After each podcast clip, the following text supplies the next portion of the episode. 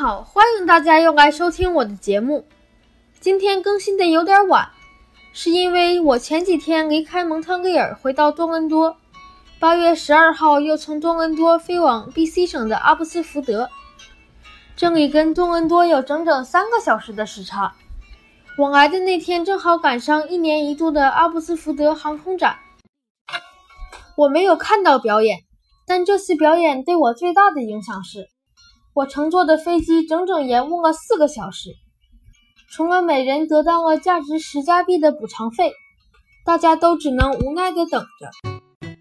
一下飞机，我就明显感觉到了这里的偏僻。大家对 B.C 省的温哥华都非常熟悉，那里的华人非常多，但是了解阿布斯福德的人却非常少。这是一个很靠近美国的小城市，没有多伦多那么现代。也没有蒙特利尔那么古典，这里有的是质朴而野性的美。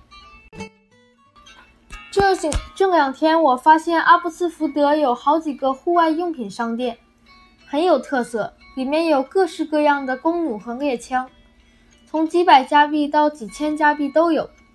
看来这里的人经常打猎。我在那几个店里流连忘返。这几天我还去了附近的几所学校。但是因为在假期，学校都关门了。